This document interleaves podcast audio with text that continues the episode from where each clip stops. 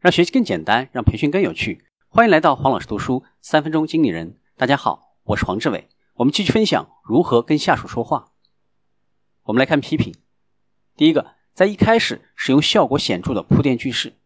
当我们不得不批评下属的时候，可以说：尽管有些话很难说出口，但是呢，我还是希望你听一听。当自己并不确定，想让下属确认的时候，可以说：可能是我记错了，或许是我的错。在与特定的下属谈话的时候，可以这样说：正因为你是团队的主力，有些话我才想跟你说清楚。第二个，边夸奖边批评，也就是三明治的方法。上司可以这样说：这个月的销售很顺利啊，但有一点就是你最近提交的资料里边错误很多，请稍微注意一下。难得销售顺利，升职在望，有些可惜啊，还得继续努力。第三个。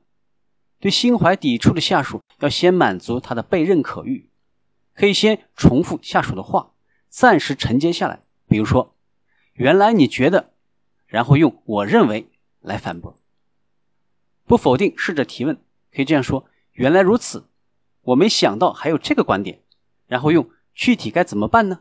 怎样才能够解决问题呢？来提问。第四个，对受到批评却毫无改变的下属，要询问他真正的原因。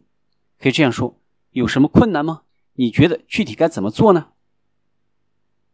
第五个，对迟迟不着手行动的下属，要和他一起做。可以这样说：先从哪一步开始？咱们一起考虑该怎么办吧。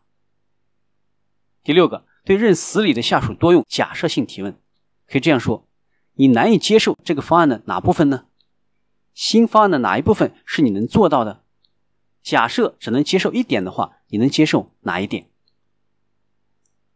如何跟下属说话？到这里就结束了，请继续收听下期的精彩内容。请关注黄老师读书，谢谢。